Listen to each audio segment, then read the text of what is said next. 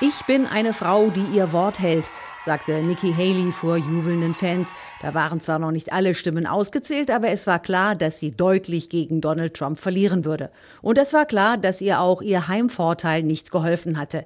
Nikki Haley stammt aus South Carolina und sie war dort zweimal zur Gouverneurin gewählt worden. Aber sie wird trotz der Niederlage weitermachen, so wie sie es ihren Anhängerinnen und Anhängern versprochen hat. I'm not giving up this fight when a majority of Americans disapprove of both Donald Trump and Joe Biden. Sie werde diesen Kampf nicht aufgeben, solange eine Mehrheit der Amerikaner sowohl Donald Trump als auch Joe Biden ablehne, betonte Haley.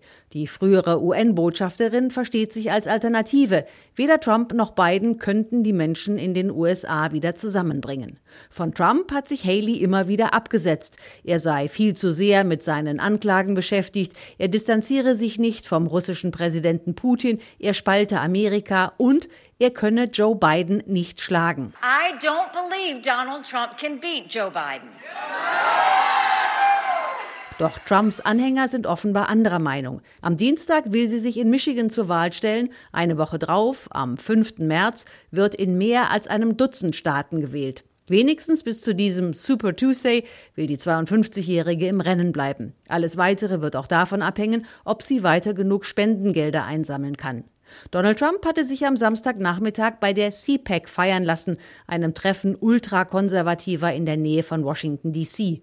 Dort malte er ein düsteres Bild von der Zukunft der USA. Eine Stimme für Trump ist euer Ticket zurück in die Freiheit und es ist euer einziges Entkommen von Joe Bidens Schnellstraße in die Hölle. In vielerlei Hinsicht leben wir jetzt in der Hölle.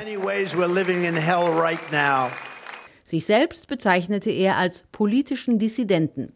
Trump hat nun fünf Vorwahlen der Republikaner deutlich für sich entschieden.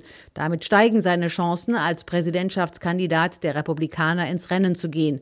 Auch wenn er die allermeisten Anhänger der Republikaner hinter sich hat, bleibt er doch mehrheitlich unbeliebt. Mehr als die Hälfte der Amerikanerinnen und Amerikaner lehnt ihn ab. Joe Bidens Werte sind ähnlich schlecht.